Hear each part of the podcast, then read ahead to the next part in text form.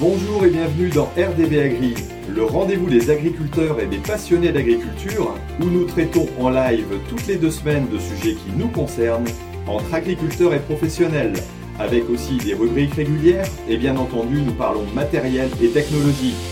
Une émission présentée par Thierry Agriculteur d'aujourd'hui, parce que l'agriculture mérite d'être expliquée.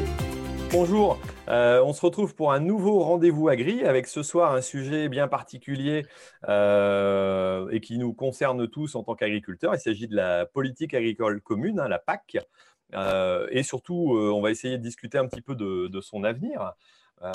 donc voilà, alors pour ça, j'ai la chance d'avoir, un invité de prestige qui est Jean-Marie Serroni. Alors bonjour Jean-Marie. Bonjour à tous. Voilà, donc il y a, un petit lag, il y a un petit temps d'attente parce que la, connexion n'est pas forcément extraordinaire, mais je pense que ça, va passer.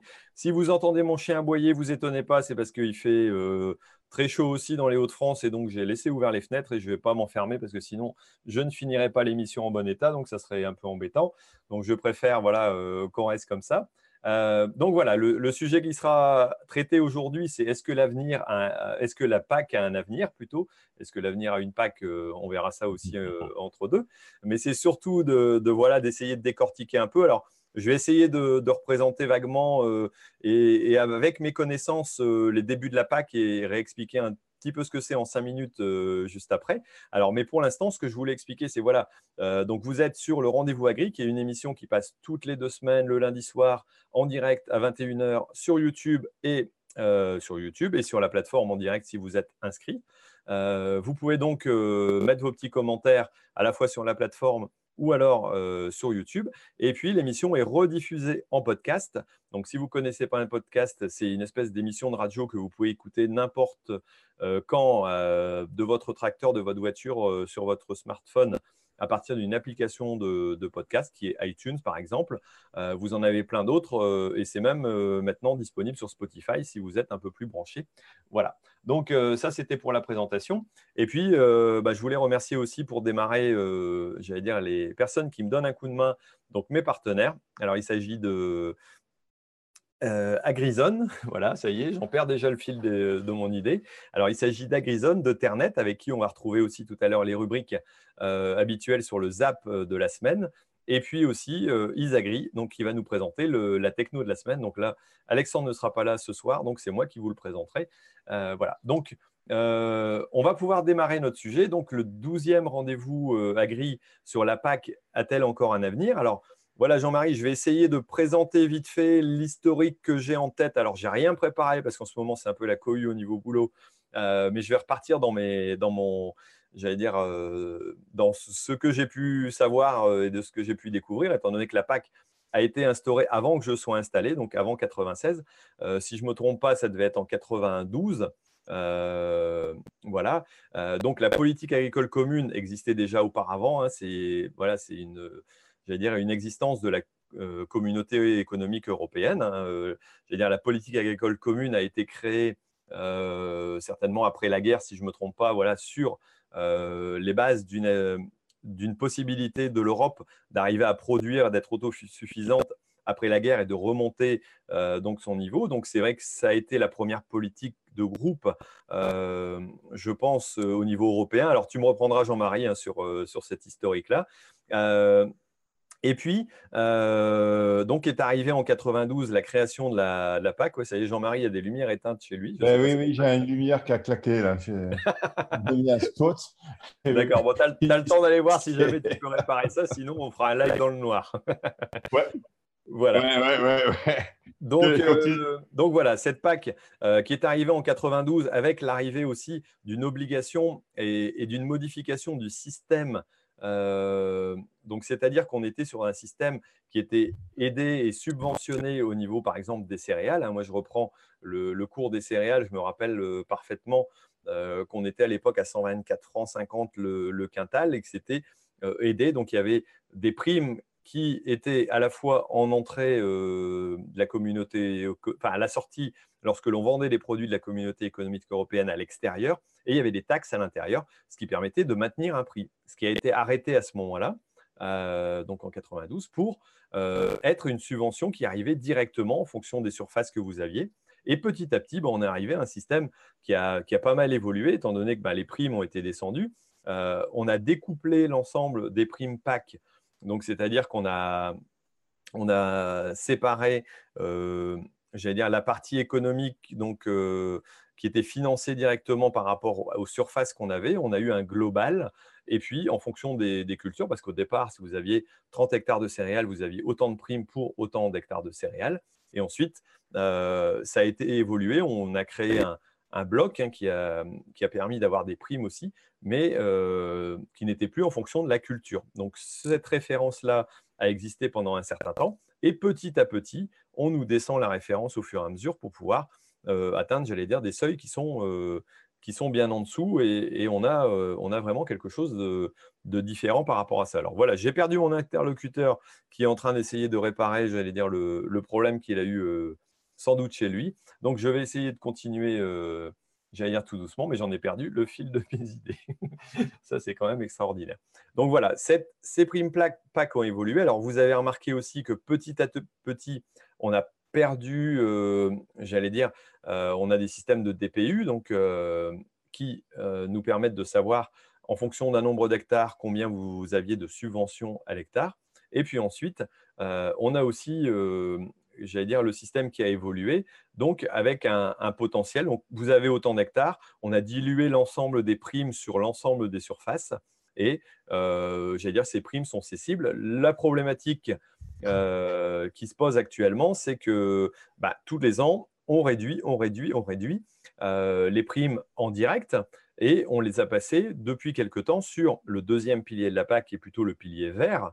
donc, c'est-à-dire qu'en fonction j'allais dire, euh, des actions que vous pourriez avoir. Hein. donc, on nous a demandé euh, des SEP. Donc, voilà, savoir si vous aviez euh, des arbres sur le côté, savoir si vous aviez des jachères, si vous aviez des SIE, donc des, couverts environnementaux qui permettaient, j'allais dire, de, vous donner cet, cet, accès en disant, ben voilà, on est sur la partie verte de la PAC. Donc, c'est-à-dire que si vous si vous voulez maintenant bénéficier de l'ensemble des aides, vous devez répondre à ces normes euh, qui sont quand même euh, voilà, qui, sont existantes, on, fait avec, mais qui deviennent des exigences de plus en plus importantes. Alors moi, la, question que, je vais avoir, euh, c'est de dire, voilà, j'ai remarqué pour les élections européennes, on avait eu de plus en plus de lignes. Donc chaque candidat, j'allais dire entre guillemets sérieux, parlait d'agriculture et d'environnement en parallèle. Euh, le problème, c'est que ce n'est pas forcément dans le sens où nous, peut-être, on l'attend. Et c'est peut-être le risque qu'on risque d'avoir, c'est-à-dire que euh, bah voilà, on va de plus en plus partir vers cette partie verte. Alors, ça peut intéresser certaines personnes qui ont une évolution, une, une pensée, j'allais dire, sur, euh, sur l'environnement, sur l'agroécologie. mais en même temps, ça peut poser des risques et déstabiliser certaines exploitations agricoles. Donc voilà. Euh, bon, Jean-Marie, je pense que tu n'as pas réussi à entendre tout ce que j'ai dit le temps que tu répares ton petit problème technique. Oui, j'ai retrouvé une lampe. Mais voilà, donc ça va. On t'a en lumière, c'est déjà pas mal. Donc voilà, j'ai essayé de, réexpliquer un peu l'histoire euh, de la PAC. Alors maintenant, euh, j'allais dire, la, question qui va se poser, c'est comment euh, toi, tu vas voir par rapport à, l'évolution. Alors, est-ce que la PAC a encore un avenir ou est-ce qu'on en arrive à la fin? Parce que si je ne me trompe pas, on est sur des périodes de, de 4 ou 5 ans, c'est ça, de, dire, de, gestion de la PAC. On fait un, on l'organise pour quelques années et ensuite, euh, bah là, on arrive à bout de, à échéance en 2020. Hein, c'est bien ça? Oui, euh, c'est-à-dire que euh, est-ce que la PAC a un avenir? C'est une question de. Il y, a, des échelles de temps différentes. C'est-à-dire que si on raisonne dans l'absolu, toutes les grandes puissances ont une politique agricole. Donc il n'y a, a, pas d'inquiétude sur le fait qu'on n'ait plus de politique agricole. Par contre, elle sera sûrement très différente. mais sur l'aspect du court terme, la PAC elle s'arrête en principe en 2020. Dans le, en fait, le, cycle actuel de la PAC, le programme, la programmation actuelle s'arrête en 2020. Elle est faite pour 7 euh, ans, hein, c'était enfin, cette année, 2014-2020. Pourquoi 2014-2020 et pourquoi 7 ans? Parce qu'en fait, c'est calé sur le cadre financier. Hein, le budget de la PAC, il est, il euh, pas le budget de la PAC, le budget de l'Union européenne, il est négocié. La PAC est calée dessus. Pour autant, on sait aujourd'hui avec euh, certitude que euh, la nouvelle PAC ne va pas exister en 2020. On la connaîtrait si elle, pour qu'elle se mette en place en fin 2020 euh, on, la connaîtrait aujourd'hui. Donc, il y a, pas de, les négociations n'ont pas encore véritablement commencé. Donc, c'est sûr qu'il euh, n'y aura pas de nouvelle PAC en 2021. On parle aujourd'hui, on parlait de 2023, on commence à parler de 2024. Donc, euh, parce que c'est très long à négocier une politique agricole commune. Et donc, ça veut, qu'est-ce que ça veut dire? Ça ne veut pas dire qu'entre 2021 et 2024, il n'y aura plus de PAC, il n'y aura plus de budget. Non, ce n'est pas du tout ça qui va se passer. C'est que euh, vraisemblablement, ils sont en train d'en discuter, mais vraisemblablement, ils vont négocier une prolongation du mécanisme actuel, avec peut-être quelques légères modifications, mais un système transitoire euh, euh, jusqu'en 2024. Ce qui s'est déjà passé lors de la précédente réforme, il y a eu un retard d'un an, je crois. Euh, donc, il y avait eu une, prolongation. Mais en même temps, c'est assez compliqué parce que, je, disais, le budget, il est calé pour 7 ans. Donc, 2014-2020, fin 2020, et donc 2021, euh, fin 2027. Si la PAC, elle, est réformée en 2024, ça va arriver, euh, normalement, il faudrait la, renégocier encore en 2027 pour que ça tombe avec les cadres financiers. Donc, on est décalé aujourd'hui. Donc, il y en a de plus en plus qui disent, en fait, la, la future PAC, elle durera de 2024 jusqu'à 2027, plus 7 ans, jusqu'à 2034. Elle durera pendant 10 ans. Donc, il ne faut pas se tromper. Donc, c'est pour ça qu'il faut prendre un peu plus de temps euh, pour vraiment la, la corriger. Qu'on n'est pas, on pas à un an près. D'accord, d'accord. Donc Une autre façon de dire, c'est que c'est le grand flou. Hein. D'accord, donc c'est rassurant. Mais en, même temps, à l'instant T, euh, ce qui est inquiétant, c'est qu'on ne sait pas quelles seront les nouvelles orientations.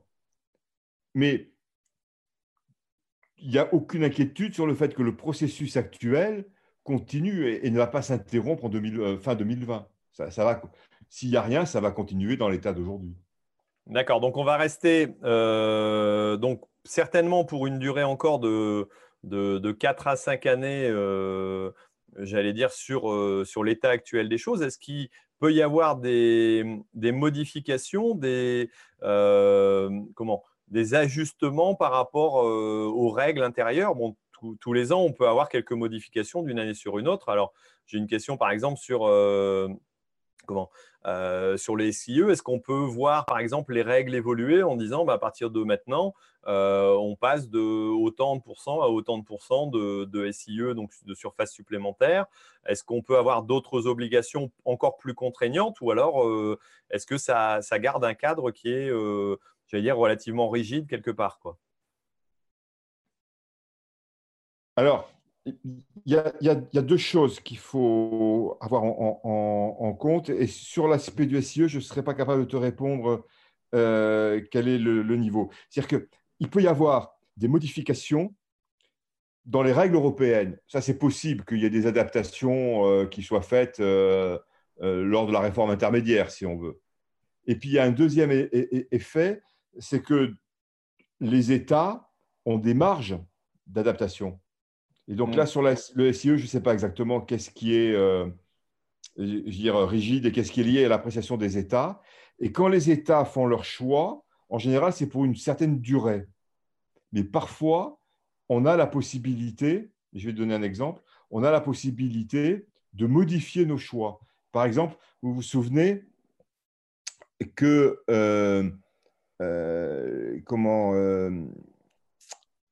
pour, le, pour le, le, surpaiement, là, pour les 52 premiers hectares, hmm. il devait monter progressivement. Et donc, on a fait le choix, après la mauvaise récolte euh, de 2016, je crois, de ne pas les augmenter, c'est-à-dire de ne pas baisser le montant des aides des zones céréalières.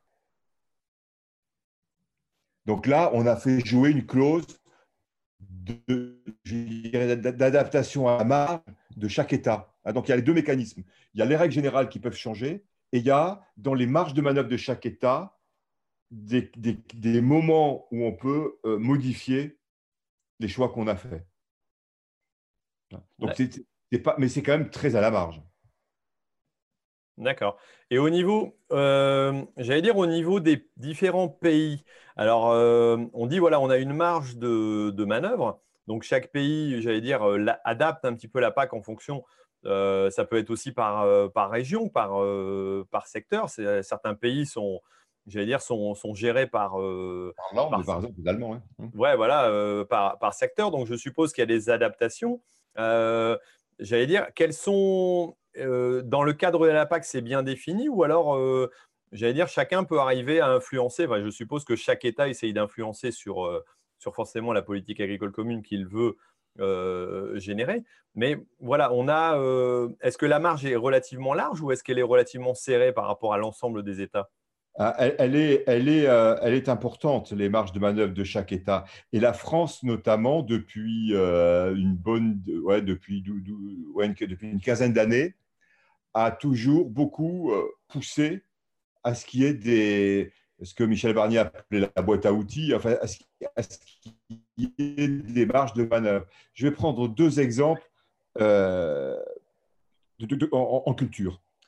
On, dit souvent, peut-être entendu, vous l'avez peut-être entendu, que euh, comparativement aux Allemands, en, céréales, les Allemands touchent en aide même si les aides ne sont pas sur les céréales, mais en, équivalent, touche à peu près 10, euros à la tonne de plus que les Français, que les céréaliers français.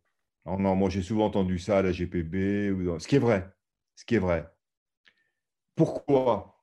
Parce que le choix des Allemands a été de dire nous, on ne fait pas de, de recouplage, mmh et on a une et on, on, va le plus vite possible. Donc là, ils sont en train d'y arriver. Je crois que 2019, ils y sont, ou 2020 une aide unique à l'hectare partout en Allemagne.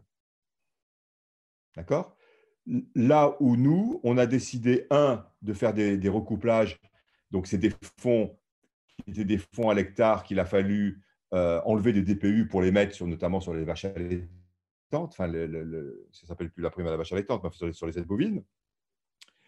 Euh, ils n'ont pas fait la, la surmajoration des 52 premiers hectares, ce qui fait que les aides à l'hectare sont un peu plus élevés et d'une centaine d'euros, donc euh, euh, euh, oui, d'une centaine d'euros, donc ça fait, ça fait effectivement 10 euros la tonne à peu près, mmh. qui est en plus sur, les céréales allemands, dans la même PAC et dans les mêmes règles budgétaires.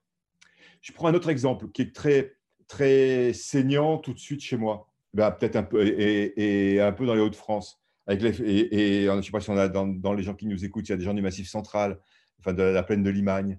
La les fermetures de sucreries. Hein, là, à côté de Caen, il y a une sucrerie, la, sucrerie la plus à l'ouest qui va être fermée, la sucrerie la plus au sud, celle de, Bourbon, va, être, de Bourdon va être fermée, à côté de Clermont-Ferrand. Euh, et les, producteurs de sucre, la CGB dit, en fait, on ferme alors qu'on est une des, des, un des secteurs de production des betteraves euh, sucrières en Europe les plus rentables, les plus compétitifs au niveau de la mmh. production. Mmh. en vrai, je n'ai pas vérifié, mais euh, je, pense que c'est vrai. Mais il y a des pays qui ont décidé de coupler, on pouvait coupler des aides sur la, sur la betterave sucrière. Donc on, donc, on décidé de mettre des aides couplées. Donc, les producteurs de betteraves de, de, de, ces pays, notamment dans l'Europe de l'Est, pour lequel l'État a considéré qu'il était euh, absolument vital de, de, maintenir la production sucrière. Donc, ils ont des aides couplées, ce qui fait que la compétitivité par rapport à la France n'est plus la même. Ils arrivent à être rentables en étant moins compétitifs euh, techniquement. Donc, il y a des différents. Alors, je, donne deux exemples qui sont plutôt à notre désavantage. A contrario, on, a gagné une compétitivité vraisemblablement sur la viande bovine euh, qu'on n'aurait pas autrement de par ces aides couplées. Mmh. Et ça, c'est des, choix, des priorités nationales de, chaque État. D'accord, donc on a bien cette, cette possibilité. Alors, j'allais dire, forcément, il y a des adaptations régionales qui doivent être faites, et, ça, on le comprend, parce que toutes les, j'allais dire, tous les pays et toutes les régions, j'allais dire, des, différents pays n'ont pas forcément la même organisation, et, donc c'est un peu compliqué. après, on, en tant que Français, alors je ne sais pas si ça va être le même ressentiment chez, j'allais dire, chez les personnes d'autres pays, mais on a, on a toujours l'impression d'être un peu un peu les oublier en disant, ben voilà, on a favorisé euh, dans la PAC, on, euh, quelque part, la politique agricole favorise des pays émergents ou qui n'étaient pas forcément dans l'Union européenne, tout au moins au départ.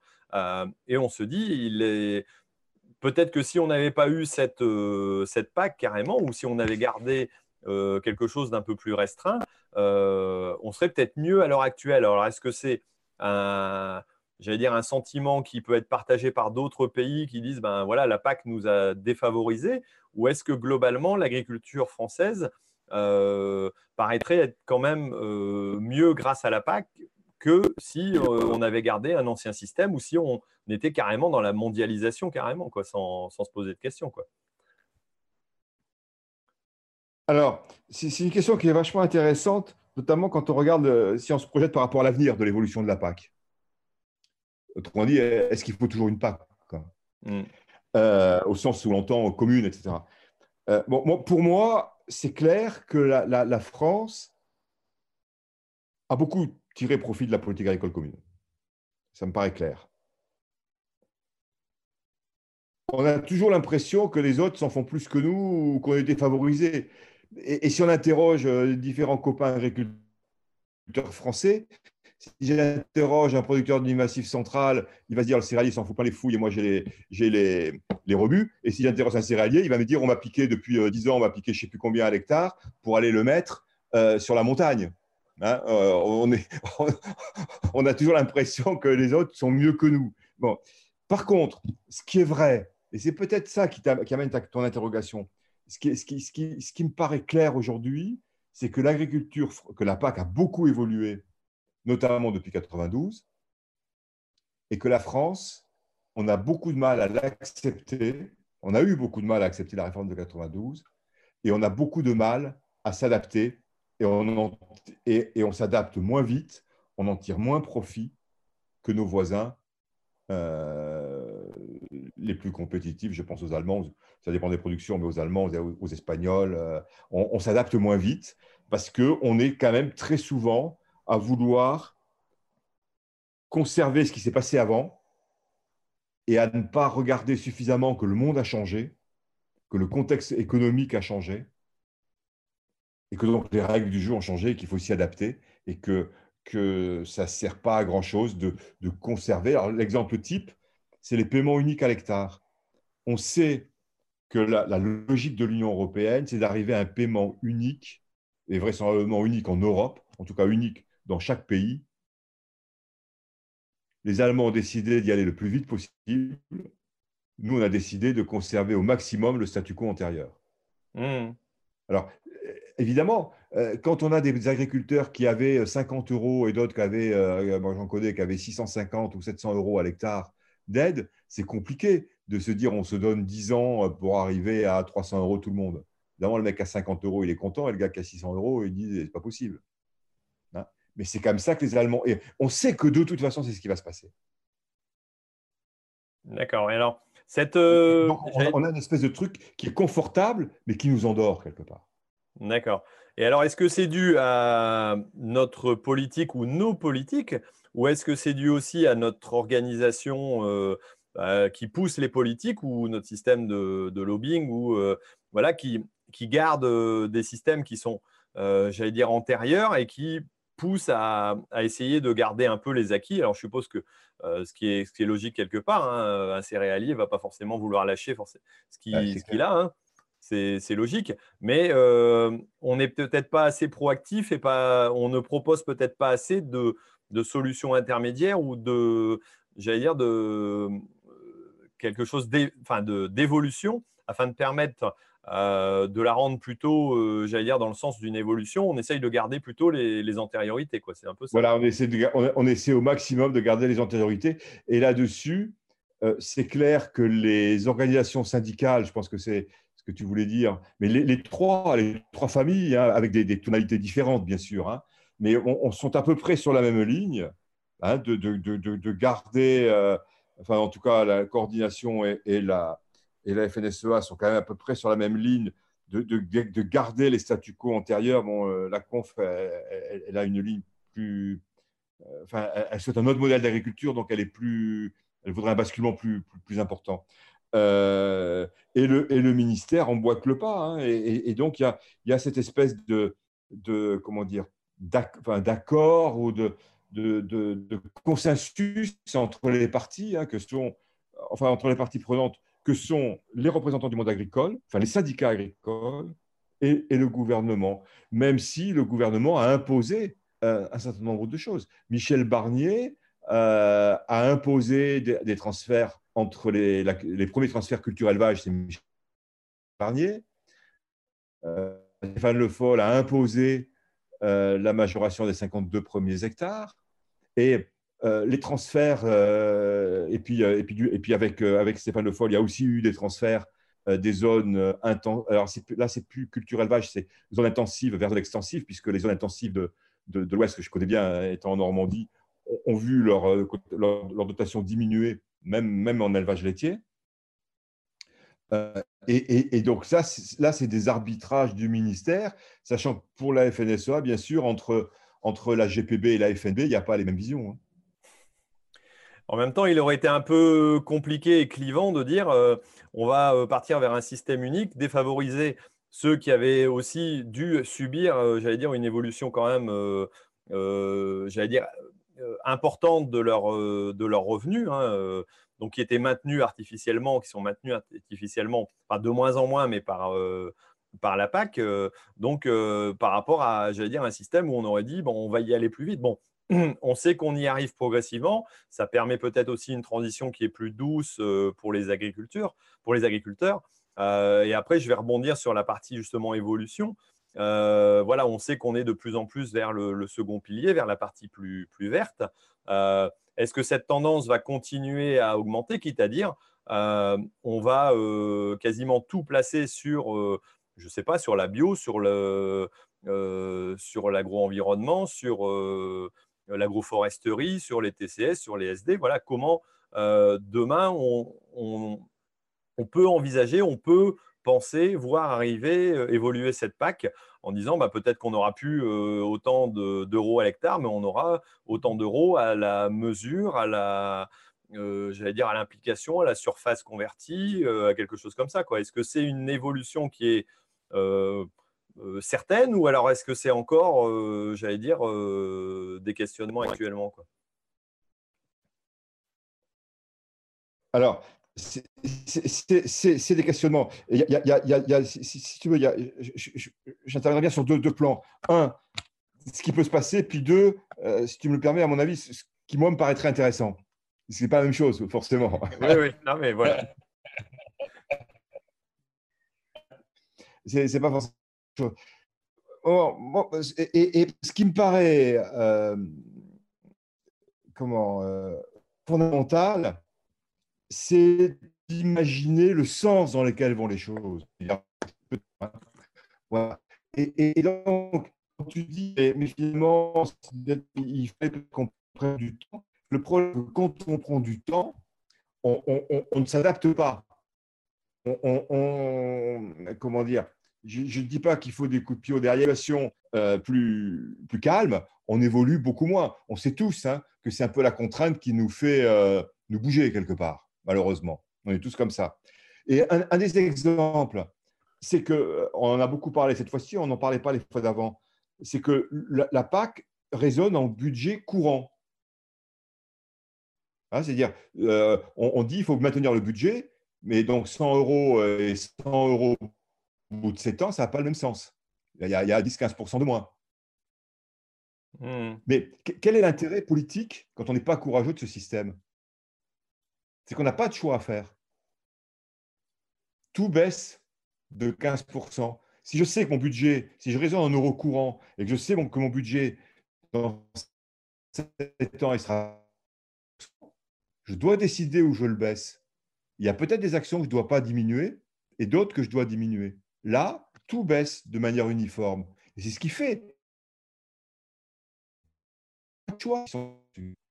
Alors, L'avenir. Bon, tu disais, euh, tout va dans le second pilier. Le second pilier, aujourd'hui, c'est à peu près 20%. Hein. On est à peu près 80% en premier pilier, 20% de deuxième pilier. Et il y a une importante de l'environnement aujourd'hui qui est dans le premier pilier. Le paiement vert, c'est du premier pilier. Hein. Alors, le paiement vert, lui, va disparaître euh, parce que euh, bon, tout montre qu'il ne sert à rien, enfin, qu'il n'a pas d'effet.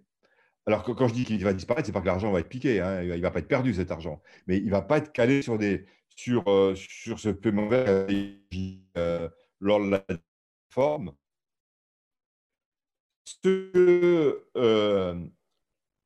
La proposition de la Commission, c'est de dire on détermine au niveau européen des objectifs à atteindre. Je caricature. Hein. Et il dit après, vous vous démerdez. Chaque État, vous avez un budget, des objectifs à quelques règles, notamment de consacrer 40% du budget à l'environnement, et après, vous mettez en place les actions que vous souhaitez. Vous mettez en place les contrôles que vous souhaitez, vous mettez en place les sanctions que vous souhaitez, et vous nous proposez à nous, euh, puissance européenne, un plan stratégique pour les sept ans qu'on doit valider. Vous expliquez ce que vous voulez faire, et tous les ans, vous rendez compte alors je crois que maintenant, c'est plus tous les ans, c'est tous les deux ans, euh, vous rendez compte de là où vous en êtes. Et si vous avez rempli vos objectifs, au bout de sept ans, vous avez un petit bonus financier. Voilà la logique dans laquelle on est. Ce qui veut dire, alors la, France se dit, bah, attendez, euh, enfin la France et pas mal de pays disent, un, globalement, il ne faut pas toucher au budget, il faut garder le budget, parce qu'en plus, il y, a, un petit peu de baisse de budget. Et deux, euh, la France dit, mais avec ce mécanisme-là, on va favoriser les distorsions de concurrence il y aura des écarts trop importants d'un pays à l'autre. Voilà l'état des, discussions aujourd'hui. Et les, nouveaux, euh, les nouveaux députés, PAC, ce pas la Commission européenne qui décide de la PAC. La Commission européenne fait des propositions, mais ce n'est pas eux qui décident. Les décisionnaires, ce sont les gouvernements, donc les chefs d'État ou les ministres, c'est les représentants, les 27 en fait, hein, d'un côté, et les parlementaires de l'autre. Et ils doivent valider le même texte. Ils doivent se mettre d'accord entre le Conseil des ministres et le Parlement. La Commission, elle n'a qu'un rôle de proposition. Évidemment, et il n'y a que elle. C'est assez bizarre système. C'est-à-dire que le Conseil des ministres le les parlementaires ne, peuvent pas proposer des mesures ou des orientations. Ils doivent se mettre d'accord à partir de ce qui est proposé par la Commission européenne. Et là, on, en a très peu parlé pendant, pour ainsi dire pas, pendant la campagne. Du reste, pendant la campagne, on a, beaucoup parlé de l'agriculture, mais de manière extrêmement floue, extrêmement vague. Et à part le glyphosate, ils n'ont pas parlé grand-chose, hein, pour être honnête. Ils n'ont pas parlé grand-chose. Hein, hein. Euh, donc, autrement dit, ils ont adressé un message à, l'opinion publique, pas aux paysans. Hmm. Et euh, le Parlement européen n'est pas tenu par les décisions du Parlement précédent, tout pendant que la négociation n'est pas achevée. Donc la décision qu'ils auront à prendre dès le mois de juillet, c'est est-ce qu'ils poursuivent la négociation telle qu'elle a démarré avec les travaux du Parlement précédent. Autrement dit, est-ce qu'ils acceptent la logique proposé par la Commission européenne et qu'il continue à, l'améliorer Ou est-ce qu'il refuse et qu'il demande à ce que tout reparte à zéro et une nouvelle proposition de la Commission européenne? Donc c'est quand même une décision très... Et je suis très très surpris euh, que notamment les, responsables euh, agricoles français, puisqu'il y en avait sur les listes, aient, été dans le flou le plus, le plus absolu là-dessus. Ce qui m'a valu d'ailleurs quelques, échanges un petit peu durs, un petit peu raides hein, avec certains d'entre eux en disant arrête de nous casser les pieds avec ça. Mais j'ai dit oui, mais vous allez avoir à décider. Et vous devez le dire. Vous devez le dire ce que vous allez faire. Mmh, donc c'est c'est assez complexe. Alors c'est vrai que euh, ce qui m'intéressait aussi, c'est de voir justement par rapport à ce, par rapport aux élections européennes. Voilà, on a parlé beaucoup d'agriculture et comme tu le dis, euh, on en a parlé surtout sur le glyphosate. Alors je pense que c'était euh, très démago de la part des politiques de, balancer ça. C'était le but du jeu, c'était de parler. tout à coup, on a parlé d'agriculture. Alors ça m'a fait plaisir quelque part de, de voir qu'on parlait d'agriculture, mais on parlait plus d'environnement et de, glyphosate. Alors bon, on sait, tous euh, ce qu'en pensent en général les agriculteurs par rapport à, voilà, la, nocivité des choses. Donc c'est vrai qu'on on, s'est retrouvé quand même un petit peu, euh, euh, j'allais dire, débousé quelque part, même si peut-être que c'est au moins un moyen de dire qu'on parle d'agriculture, même si ce n'est pas forcément par la bonne porte qu'on ça, montre l'importance de l'enjeu de l'alimentation. Oui, oui. c'est vrai que c'est je fais le pont avec ce qui s'est passé là hier ou avant-hier, l'élection de la direction générale de la FAO. Les Chinois ont fait une pression d'enfer, et ils ont eu gain de cause, pour que ce soit un Chinois qui dirige la FAO. Ça montre bien l'enjeu stratégique de l'alimentation. Mmh. je, pense qu'on est, on est là-dessus. J'ai pu participer il y a quelque temps à des, euh, à des débats avec, euh, avec des citoyens sur, euh, sur l'île, euh, organisée par l'Open Agri-Food. Euh, et c'était vraiment très intéressant de voir le, le regard qu'ont les, les, citoyens, tout simplement, sur l'agriculture et, et, le rapport, bien entendu, à l'alimentation que, que nous, on fournit. Et c'est vrai que je pense que c'est c'est par cette porte qu'il va falloir rentrer. Alors là, on reparle d'autres choses, on parle de, de communication vers l'agriculture, mais je pense que c'est. Mais la PAC, c'est. Qu'il va, va, falloir re-rentrer en disant euh, c'est nous qui, qui, faisons, quoi. Hein. Clairement, euh, nous sommes les, les, producteurs. Donc, il va falloir qu'on se réapproprie ça et qu'on réexplique comment on produit et comment on le fait pour. Euh, voilà, mais là, on, sort un peu du sujet. Mais c'est vrai que la, la, question qui se pose, c'est est-ce qu'on va être contraint, j'allais dire, à devoir supporter aussi tous les, les aléas et puis les dictates de, de certains certaines ONG qui, qui, ont, qui mettent la pression, j'allais dire, sur les politiques pour j'allais dire, pour sortir des, trucs, euh, bah, la sortie du glyphosate, c'est bien gentil, mais c'est une solution. Euh, enfin, ça apportera pas grand-chose à l'environnement, euh, sinon que ça fera plaisir à pas mal de monde. Quoi. Tout, à fait. Alors, si tu veux, ma, conviction personnelle, c'est que les aides de soutien aux revenus sont à terme condamnées. Hmm. Et du reste, elle, elle, baisse, puisqu'elle baisse tous les ans de, l'inflation, quelque part. Et donc, je me dis dans ma petite tête, alors c'est plus facile quand tu n'es pas agriculteur, mais, mais, mais quand même, euh, est-ce qu'il ne faut pas qu'on en prenne acte? Parce que le, consommateur, moi je ne suis pas d'origine agricole, ma famille n'est pas du tout agricole. Quand je discute avec mes frères et sœurs, ou encore plus avec ma belle famille qui est plus éloignée, euh, quand ils, savent plus ou moins qu'un agriculteur touche entre 20 et 30 000 euros de la PAC en moyenne, 25 000 euros à peu près, pour eux, c'est inconcevable. Et même si je leur explique tout, notre, euh, que, c'est logique quelque part, que tous les pays le font, que c'est pour ça qu'ils ont une alimentation de qualité qui n'est pas trop chère, je ne parle pas les, les, gens quand tu vas discuter sur les, euh, les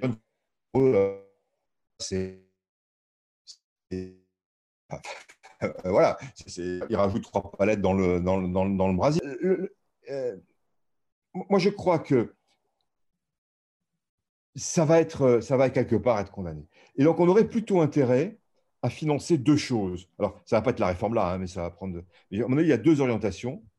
Une première orientation qui est de dire, et tu l'évoquais un petit peu, plutôt que de soutenir le revenu, je soutiens, j'accompagne l'adaptation à la transition la, transition. Donc ça peut être des mesures, ça peut être des investissements, euh, mais qui accompagnent la, transition. Alors pour faire euh, global, agroécologique. Après, il y a des euh, comment sans, rentrer dans une chapelle ou une autre. Hein. Mais, mais voilà, on accompagne ça. Et je pense que le deuxième volet de majeur pour moi de ce qui doit faire une politique commune. Parce que qu'est-ce qu'il y a de commun aujourd'hui entre un Finlandais, un, gars des Hauts-de-France, un mec de Perpignan, euh, un, Maltais et, un mec du Guadalquivir? Et je ne vais pas être sexy, c'est une fille de Pologne et de, et, de, de, Lettonie en, agriculture. c'est compliqué. Hein? Mmh. C'est compliqué. Et donc, je me dis, est-ce que le socle commun économique, demain, c'est pas un système assurantiel européen.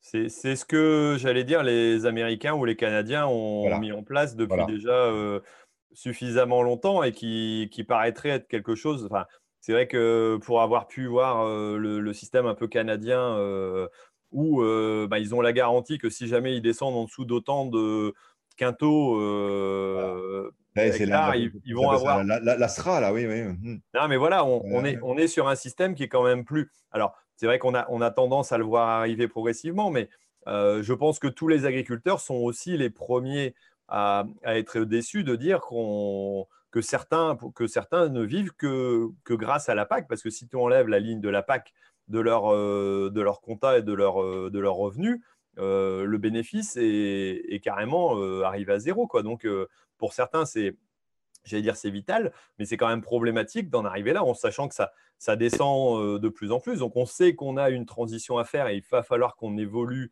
euh, de plus en plus. Mais euh, en même temps, pour l'instant, on est coincé un peu entre, entre un système, j'allais dire, ancien ou transitoire qui est... C'est tout le problème de la transition, du changement. Mmh. Et puis le dernier point, moi j'ai une pensée qui, est, qui peut surprendre aussi là-dessus. Et quand j'ai écrit mon, mon bouquin, j'ai je me suis dit, tiens, c'est bizarre que tu penses ça, enfin, que tu arrives à ces conclusions-là en réfléchissant. Et je me dis, il faut qu'il y ait un minimum de soutien aux revenus, mais calé sur l'actif, à la personne, qu'elle soit chef d'entreprise ou salariée. Mmh. Parce que tu, dois, tu dois en connaître euh, dans, l'univers dans lequel tu évolues par les CUMA et puis dans, dans, le Nord, parce qu'il y, en a, il y en a partout. On, voit aujourd'hui des, des micro-fermes je, je suis mmh. en voir deux, deux samedi, là. Des, des, des, petites fermes modernes, de très petite taille. je, vais voir euh, les cas extrêmes, les mecs ne sont pas mécanisés. Tu n'as pas trop envie de faire ça. Mais enfin, euh, ils sont, euh, mais ils vivent, quoi. Et ils ne touchent rien de la PAC, ces gens-là. Rien du tout. Enfin, mmh. si, deux hectares, donc ils touchent 600 euros, quoi. Et donc, tu te... et, mmh. et, et, et, ils se dégagent, je ne sais plus combien, ils se dégageaient, mais, ouais, 15 000 euros, je crois à peu près net. Donc, euh, tu te dis, mais ces fermes-là, ce n'est pas le système de demain généralisé. Mais ce n'est pas non plus complètement aberrant aujourd'hui. Mmh. ouais, ça fait partie des, choses. Et, ils, sont à côté de la PAC aujourd'hui. Je vais rebondir un petit peu justement sur ta, réflexion parce que c'est une idée qui est, qui est, intéressante quelque part. Si vous avez des questions, euh, n'hésitez pas à les poser. Alors, on arrive dans les derniers temps de questions, mais allez-y, euh, J'en ai vu quelques-unes passer, je vais, les, je vais les redire. On pourra prendre quelques minutes pour, euh, pour y répondre. En tout cas, le, sujet est apprécié, même si on a un petit problème de connexion. Mais bon, ça, euh, j'allais dire, on n'y peut rien. C'est le réseau qui n'est pas évident. Euh, voilà. Donc, mais quand, quand, tu parles de revenu, j'allais dire, global sur une personne, j'allais dire, c'est réfléchi déjà ou ça a déjà été évoqué aussi euh, au niveau euh, global, c'est-à-dire que toute personne, au lieu d'avoir un RSA, euh, un chômage, un, accompagnement, devrait avoir un minimum de vie. et donc dire que demain, si tout devient robotisé et qu'il n'y a plus suffisamment d'emplois pour tout le monde et qu'il y a suffisamment de richesse, richesse, il va falloir la partager entre chacun. Alors c'est peut-être un peu extrême, hein, mais c'est une idée qu'on entend. C'est le revenu, universel. Hein. Voilà, revenu universel où on, où on, arrivera à quelque chose. Et euh, pourquoi les agriculteurs en seraient écartés et peut-être que l'agriculture devrait en arriver en premier, alors en disant que à la limite au moins celui qui ne s'en sort pas trop dans son activité, il a au moins de quoi vivre et peut-être mieux que ce qu'il vit actuellement parce que certains agriculteurs sont quand même bien dans la difficulté lorsqu'ils ont, j'allais dire, quand, ils sont arrivés au bout de, au bout de l'année ou au bout du mois, quoi. Euh, et que certains autres gagnent mieux leur vie et s'en sortent bien parce qu'ils ont fait des choix peut-être un peu plus judicieux ou qui sont dans un, tout, simplement dans, dire, dans un ensemble euh, plus facile et euh, dans une meilleure veine, on va dire. Mais, euh, mais c'est ouais, peut-être quelque chose qui est, qui est intéressant. Pas, quand je parlais, je ne parlais pas du revenu universel. Hein, C'était une aide qui, serait quand même liée à une production, à un volume de production. Mmh, d'accord, d'accord. Mais, mais le revenu universel, moi, je considère que c'est pas. Comment dire Pour moi, ça, ça mérite vraiment d'être réfléchi. Mmh je trouve, pas ça, trouve pas ça absurde dans, l'absolu. quoi. Et contrairement à ce que tout le monde croit, ce n'est pas une idée d'extrême gauche, C'est une idée ultra-libérale au départ. C'est les économistes libéraux qui ont, imaginé ça. Mmh. non, mais ça paraît, évident. Alors là, j'ai, Julien qui me dit euh, ne pouvons-nous pas mettre un SMIC agricole pour les exploitants, quel que soit leur, rendement euh, de leurs exploitations? Alors euh, là, j'allais dire, je vais rebondir, si c'est simplement faire un revenu lissé pour tout le monde, on arrive dans un système peut-être un peu trop communiste. Et à un moment donné, celui qui ne foutra rien. L'agriculture, c'est un chef d'entreprise. C'est, Ça serait un peu trop compliqué. Après, donner une assistance à celui qui, pour une raison X ou Y, ne s'en sort pas. Mais comme tu dis, il faudrait garder euh, une base quand même de, travail derrière, parce que sinon, je me mets agriculteur. et, c'est, en fait, je me suis peut-être pas exprimé, mais ce n'est pas une histoire de, d'aide pour ceux qui ne s'en sortent pas, c'est de dire plutôt que de donner 300 euros par hectare, on donne, par exemple, 2 à 3 000 euros, 4 000 euros par unité de travail. Mmh. Alors dans ce cas-là, on prend les, j'allais dire les exploitants agricoles et on prend aussi ceux qui embauchent du monde alors pour faire tourner l'économie alors. Bien sûr, les, salariés. Alors après, évidemment, quand tu rentres dans le détail, oui, mais madame ou la grand-mère, etc., je vais la déclarer. Euh, bon, effectivement, il faut, il faut, il faut, il faut creuser. Par, contre, et ça pourrait être un autre sujet, parce que là, ce n'est pas du tout dans le sujet, mais euh, je pense que le métier d'agriculteur est un métier qui est beaucoup plus difficile qu'avant parce qu'il est plus protégé du marché et mm. que un des gros problèmes qu'on a en France, peut-être ailleurs, mais en France, parce que c'est la France que je connais, et c'est un monde que je connais très très bien, c'est le monde du conseil qui n'est plus assez efficace, qui s'adapte pas assez vite, enfin, qui n'adapte pas assez vite ses, conseils aux, euh, les, agriculteurs aujourd'hui, devant, devant la, complexité du métier, n'ont pas l'accompagnement, euh, n'ont plus la qualité d'accompagnement qu'ils avaient avant. Parce que, effectivement, le métier étant plus complexe, l'accompagnement doit s'adapter parce qu'il a des choses beaucoup plus complexes à faire qu'avant. Et ça, c'est un vrai, vrai débat, depuis l'INRA jusqu'au conseiller, quel que soit le, quel que soit le, conseiller, hein, qu'il soit de COP, de chambre, de Serre France ou de tout ce qu'on veut. Ce n'est pas du tout une mmh. histoire d'organisme, c'est une histoire globale de, de, système. Non, c'est vrai que la PAC, la, PAC euh, dans, enfin, la, la, politique européenne est en train de s'intéresser à la recherche au développement, à l'innovation et à l'appui conseil en agriculture. Parce qu'effectivement, identifié eux aussi que c'était vraisemblablement un problème d'accompagnement, notamment pour l'agroécologie, au sens très large du terme. Ah, de toute façon, je pense que pour toute transition, euh, pour moi, il y, a deux, critères essentiels. C'est de pouvoir le faire en groupe, en équipe, euh, pour pouvoir profiter des avancées des, des autres agriculteurs. Je pense que c'est un critère indispensable. Seul, on ne peut pas y arriver. Alors, ça peut être en proximité ou à distance avec les nouveaux médias. Hein. Le, problème n'est pas forcément là, mais le physique est quand même important et la, vision et l'échange des, données, je pense, est, importante. Mais aussi l'accompagnement par euh, sur des nouvelles pratiques, des nouvelles techniques qui demandent, euh, j'allais dire, de la technicité et en plus la, diversité des actes. Euh, enfin, moi, souvent, je dis l'agriculture est certainement le plus beau métier du monde, mais c'est aussi le plus complet et le plus complexe. Quoi. On fait dans une journée, on fait 10 métiers différents euh, que même un artisan ne fait pas. Quoi. Je veux dire, quelqu'un qui pose des vitres. Euh, voilà. on, va être amené à injecter davantage de complexité dans les systèmes agricoles, c'est clair.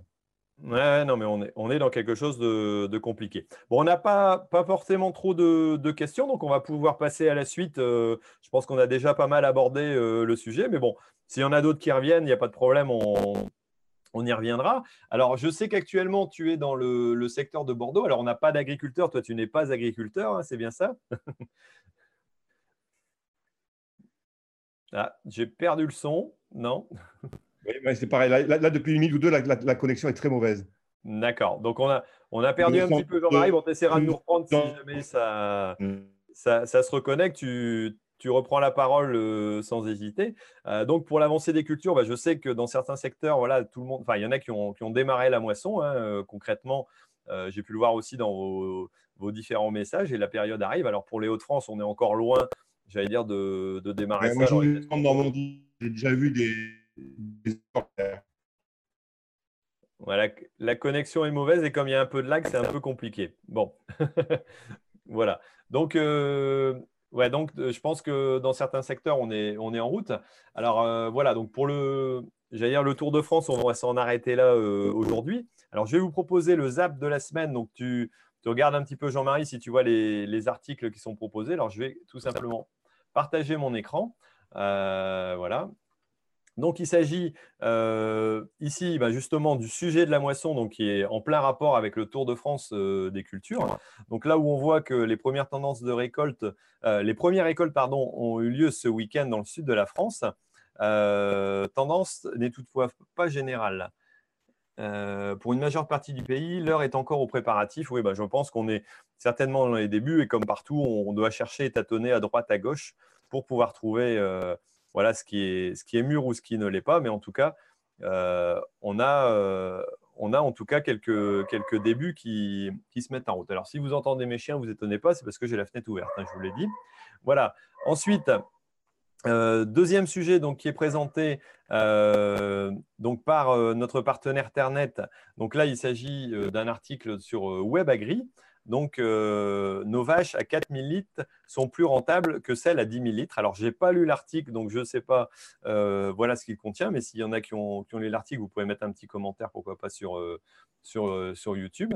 mais en tout cas, comme quoi peut-être que certains systèmes, j'allais dire entre guillemets annexes ou parallèles, peuvent présenter un intérêt certain pour, pour avoir une forme de rentabilité aussi. Alors, me gagner sa vie en système extensif qu'intensif, voilà. Donc, c'est un article, je pense, qui mérite d'être euh, regardé pour, euh, pour pouvoir voir un peu euh, si, si vous vous y retrouvez dans, ce type d'informations. et puis, on a un autre article aussi de WebAgri. foin, ne laissez pas la valeur alimentaire partir en fumée. Alors là, on est en plein, pour moi, dans, dans mon sujet, étant donné que je suis en train de, de faire mes foins aussi. Ceux qui m'ont vu dimanche sur YouTube, donc présenter tout simplement ça. Euh, je suis en train de couper et demain, normalement, je, change un peu de système. J'ai fané qu'une fois et j'essaye d'endainer euh, et de, retourner un petit peu avant de le rentrer. Et vu les températures qu'on a, je pense que ça va être pas trop difficile. Mais là, voilà, on parle euh, des orages qui ont pu traverser les différentes régions et qui ont pu couvrir et puis créer aussi ben, une perte de valeur alimentaire au niveau des, j'allais dire, des foins et qui peuvent partir en fumée dans le, pire des, scénarios. C'est certainement, voilà, je n'ai pas lu non plus l'article, mais c'est mesurer la température des fourrages. Donc là, il y a, sûrement des moyens de vérifier et, je pense qu'il faut faire attention lorsqu'on a rentré ces foins qui ont peut-être été un peu mouillés, euh, de risquer voilà, de, euh, de, les, de les voir partir en fumée. Alors voilà, euh, Jean-Marie, je ne sais pas si dans les articles que tu as vus, alors qui, qui, sont très techniques, s'il y en a un qui te parle par rapport à ce que tu peux connaître de l'agriculture Oui, alors, les deux premiers, je les avais vus. Euh, celui sur les vaches euh, à 4000, là, je l'avais survolé, mais je ne l'avais pas lu en, détail. Par contre, celui qui m'a, je l'avais pas vu. Ce, qui m'attire, les trois que tu as, tu as présentés là, en, en tant que dans la Manche, c'est la question de la valorisation, euh, valorisation de l'herbe. Euh, par, le, par, le, par le foin, par le, le, fait de faner au bon moment, pas perdre de la valeur, euh, pas perdre de valeur alimentaire, et le fait de, de valoriser au maximum euh, ce que l'on, enfin le, par le pâturage. un an, je suis allé en Nouvelle-Zélande, c'est époustouflant le, la précision qu'ils ont dans la gestion des pâturages par rapport à l'aspect empirique avec lequel nous, on gère nos pâturages globalement. D'accord, donc là c'est pareil, on aurait besoin d'accompagnement peut-être. Euh, moi honnêtement, je, sais que je suis en recherche de, conseils là-dessus parce que du foin de luzerne, on n'en faisait pas énormément. Et euh, bah, j'ai appris, euh, j'allais dire, de par les auditeurs qui ont pu me dire, bah, tiens, nous on fait autrement, on n'a pas tout à fait le même système. J'ai modifié mon système en le fanant qu'une fois pour essayer de conserver voilà, plus de feuilles, pour, bon, même si c'est pour des chevaux, en valeur alimentaire, on, se retrouvera quand même avec quelque chose d'un peu plus de qualité. Donc bon, je ferai peut-être un retour sur, euh, sur ce que j'ai fait au niveau du foin. Et euh, c'est vrai que c'est intéressant de pouvoir échanger. Et, là-dessus, c'est vrai que je pense qu'il euh, y, a, moyen de gagner des, UF ou des, des, unités de valeur en protéines pour, pour pouvoir tout simplement mieux alimenter ces, animaux et peut-être éviter d'aller chercher d'autres valeurs. Voilà, voilà. Il y, a, il, y a, la valeur et puis il y a le fait de ne pas, perdre de stock. Quoi. Oui. Ouais, là-dessus, ça, paraît important aussi. Alors, euh, on parle d'un autre sujet. Donc là, c'est avec euh, mon deuxième partenaire, enfin mon troisième partenaire plutôt, vu que Agrizone n'a pas forcément de, sujet direct, mais je pense qu'on va, on va chercher, euh, j'allais dire, après. Un autre partage d'écran que je vais vous faire, c'est tout simplement pour parler d'une application qui s'appelle Petit Compte entre amis, alors qui, entre agri, pardon. voilà, j'ai fait le, lapsus qu'il fallait, étant donné que bah, ça peut être petit compte entre amis, mais non, c'est petit compte entre agri. Alors que je connais, vu que je connais Wheezy Farm, qui avait déjà euh, lancé l'application Mission, euh, sur lequel j'avais fait une petite vidéo, une petite interview qui était plutôt intéressante pour parler voilà, euh, d'un système qui permet de trouver éventuellement les bonnes personnes pour un emploi et de proposer ces services. Donc voilà, il y avait deux côtés, l'employeur et l'employé, spécifiquement en agricole sur certains sujet. Par exemple, pour la moisson, hein, si vous cherchez, vous allez voir Mission, je pense que ça peut être intéressant. Et là, ils ont lancé aussi euh, Petit contre entre agri. Euh, qui a pour objectif, euh, voilà, c'est arrivé, je pense qu'il n'y a pas très longtemps au niveau finalisation, mais une petite application qui va permettre d'enregistrer un petit peu un système de banque du travail. Donc, c'est-à-dire que vous, allez pouvoir euh, organiser votre entraide, dire bah voilà, j'ai passé autant de temps avec telle personne, euh, enfin pour telle personne avec tel matériel. Euh, vous le mettez sur l'application. Lui a un regard sur cette application aussi et donc va pouvoir trouver, j'allais dire de son côté, bah, ce que vous avez enregistré, le vérifier, le valider. et donc d'enregistrer au fur et à mesure avec un regard croisé et donc, euh, j'allais dire quelque chose qui me paraît pertinent, de dire, ben, voilà, aujourd'hui, j'ai rentré une ressource, j'ai un tracteur de 100 chevaux avec un semoir et j'ai passé autant d'heures. Euh, donc, ça a telle valeur. Euh, au moins, vous l'enregistrez, vous l'avez inscrit, parce que c'est vrai que la, problématique, c'est on enregistre dans un petit coin et puis après, on perd le papier ou on l'oublie. Et là, à mon avis, ça peut être une application sympa, surtout que voilà, l'autre agriculteur pour qui vous avez travaillé euh, a le, même retour. Et en plus, lui peut avoir travaillé pour quelqu'un d'autre. Vous pouvez régler ça sur, euh, sur plusieurs, euh, plusieurs personnes, j'allais dire, et, avoir un système qui est, qui est, plutôt intéressant. Alors, sur Google Play et sur Apple Store, donc ça va vous permettre tout simplement de pouvoir gérer vos groupes d'entraide, hein, c'est bien ça, de façon peut-être plus simple euh, et tout à fait, euh, j'allais dire, accessible. Voilà, il y a calcul de soute, application, alors qui est en plus gratuite. Euh, en général, leur modèle économique, c'est de proposer parfois des services annexes derrière pour vous accompagner. Et puis, un suivi en temps réel. Voilà, vous pouvez gérer l'ensemble des opérations que le groupe a fait pour vous ou que vous avez fait pour le groupe. Et là, c'est un échange qui peut être intéressant. Donc voilà, comme je vous disais, quelques petits retours aussi de, j'allais dire, de, magazines agricoles qui ont, pu tester cette application qui me semble intéressante à présenter. Donc ça, c'était présenté tout simplement euh, avec Isagri, notre partenaire, qui, euh, voilà, et, donc Alexandre, qui nous cherche toujours la petite application. Alors, qu'est-ce que tu en penses, toi, euh, Jean-Marie, de ce genre de petit, j'allais dire, petite aide bien sympathique dans la pratique agricole? Ah ben, ce que je, pour, connaître euh, Jean-Baptiste, je, sais, que bon, l'application, j'en ai entendu parler, je ne l'ai pas, je pas regardé, euh, mais, je, sais que, euh, comment dire, ils ont un, très grand pragmatisme et ils sont très proches des besoins de, des gens. Donc, ils font font pas des méga plateformes tous azimuts, ils font des des applications, euh, je dirais, très circonscrites et très, très, très concrètes euh, pour des besoins ponctuels. Donc ça, c'est euh, c'est plutôt sympa. C'est comme, comme démarche. Après, est-ce que ce sera du succès? Si ça correspond à un besoin, ce sera forcément du succès. Oui, non, mais je pense que ça mérite d'être testé pour un petit groupe. voilà, vous pouvez créer votre ressource, vous pouvez créer votre, votre travail. C'est vrai que moi, pour avoir vu un peu leur, leur travail et leur, et leur idée, je suis, je suis entièrement d'accord avec toi, Jean-Marie ils sont vraiment à la recherche de, j'allais dire, de quelque chose de pragmatique, de simple, d'accessible, euh, qui correspond à un besoin et pas qui est, euh, j'allais dire, pas une usine à gaz non plus. Euh, donc, je pense qu'il y a, quelque chose d'intéressant là-dessus. Donc voilà, ben, on arrive quasiment à la fin de notre, notre intervention. Alors, il reste le calendrier des manifestations. Alors déjà, euh, toi Jean-Marie, est-ce que tu, vas participer prochainement à certaines manifestations? Est-ce que tu en connais? Alors là, à part les moissons, euh, et puis Innovari qui va arriver à la rentrée, et puis après toute la série des salons de septembre, euh, est-ce que tu as quelque chose, j'allais dire, en tête prochainement, prochaine, enfin très proche ou alors plus tard. Quoi? Oui, je chantais très.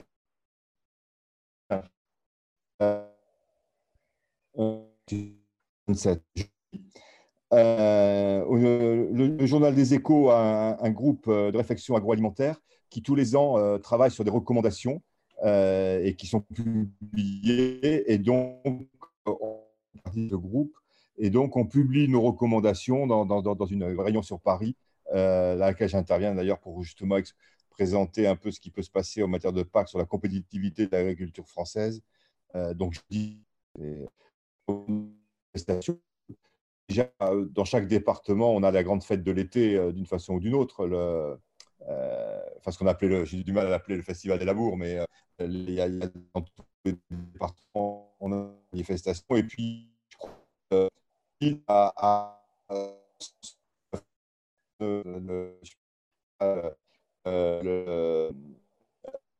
envie de passer une demi-journée avec le moissonné, euh, mini plateforme. Bon, Jean-Marie, désolé, mais là, on, est en... on a un bug euh, vraiment très sérieux. On n'a on pas compris ce que tu voulais dire. Alors, je pense que je vais... tu vas me le remettre en mail et puis je le mettrai dans les commentaires ici en dessous parce que là, ça devient, ça devient compliqué. Alors, si, on veut, si on veut te suivre, euh, tout simplement, et puis en savoir un peu plus pour la, sur la PAC, euh, tu as sorti un essai donc, qui est PAC et mondialisation, une politique européenne encore commune avec un grand point d'interrogation. Euh, voilà, donc je, vous le rappelle, donc c'était Jean-Marie Serroni. Agroéconomie.com, mon site. Voilà, donc oui, il y a aussi le, le, site internet si vous voulez aller jeter un œil. N'hésitez pas. voilà, comme ça, vous avez l'ensemble, j'allais dire, des, j'allais dire, des interventions aussi que vous pourrez retrouver. Et si vous voulez faire intervenir euh, Jean-Marie à, une de, j'allais dire, à une de vos AG, à une de vos euh, présentations, c'est possible aussi en le contactant. Euh, nous, on l'avait déjà fait au niveau de la FRQMA, par exemple, précédemment, pour avoir des éclairages sur. Je n'ai même plus le sujet en tête d'ailleurs, mais bon, voilà. Donc, si vous voulez en savoir plus, n'hésitez pas à aller voir ce, livre-là, donc Pack et mondialisation, ou aller sur le site de Jean-Marie. Je remettrai euh, les liens sur, euh, sur les commentaires ici en dessous. Voilà. Et ben, on, va, on va couper tout simplement en vous remerciant euh, chacun d'être venu et d'avoir intervenu sur, j'allais dire, sur cette partie d'émission. Alors, on est à 1h, bah, 1h02, donc on est, on est pile dans les temps, j'allais dire, prévus. Voilà, moi, je vous souhaite à chacun une bonne moisson. Je remercie encore mes trois partenaires, Agrizone, Ternet et puis Isagri, donc, de me donner un coup de main pour l'organisation de cette émission. Et surtout, euh, n'oubliez pas, vous pouvez aller revoir tous les anciens podcasts euh, qui ont déjà été faits, tous les rendez-vous agri sur Spotify, sur iTunes, euh, sur toutes vos plateformes de, de téléchargement maintenant qui proposent des podcasts. Je pense que c'est un très beau moyen de, j'allais dire, de vous informer, de découvrir d'autres choses. et je pense que je suis le seul actuellement à animer un podcast agricole en français euh, il y en existe d'autres en anglais, n'hésitez pas à aller les voir aussi. Mais j'attends avec impatience qu'il y en ait un deuxième pour légitimer l'existence du premier. Euh, en tout cas, que j'aurais eu le plaisir de, vous faire découvrir. voilà, bon, bah, merci beaucoup Jean-Marie euh, pour ton intervention. On aura le plaisir certainement de, se recroiser à l'occasion. On avait fait d'ailleurs la PAC dans 10 ans, il y a quelques temps, si vous cherchez une vidéo et vous pouvez aller la revoir sur YouTube. Voilà, moi je vous dis euh, en tout cas une bonne, euh, enfin un bon 15 jours. On se retrouvera dans 15 jours, mais alors je pense que ce sera une émission enregistrée, étant donné que je serai en déplacement à ce moment-là. Et on va parler, euh, voilà, c'est une émission que j'ai enregistrée au LFD, donc aux journées de la ferme digitale, où on va parler technologie, étant donné que j'ai interviewé pas moins de 5 ou 6 startups euh, voilà, qui présentent euh, leurs nouvelles technologies pour une agriculture d'avenir. Donc, je pense que ça sera intéressant. Il y a des choses plutôt futuristes, il y en a qui sont déjà très pragmatiques et utilisables dans une exploitation. Euh, donc, je pense que ce sera une émission intéressante aussi que vous, vous retrouverez donc dans 15 jours, le lundi soir. Vous la retrouverez en direct sur YouTube et puis, comme d'habitude, ensuite en podcast. Donc voilà, bah, merci beaucoup Jean-Marie. Et puis merci à vous tous d'avoir suivi l'émission. Allez, au revoir. Et puis surtout, ne l'oubliez pas, l'agriculture mérite d'être expliquée. Allez, ciao Merci d'avoir suivi RDV Agri, le rendez-vous des agriculteurs et des passionnés d'agriculture. Et rendez-vous dans deux semaines pour une nouvelle émission. Et d'ici là, ne l'oubliez pas, l'agriculture mérite d'être expliquée.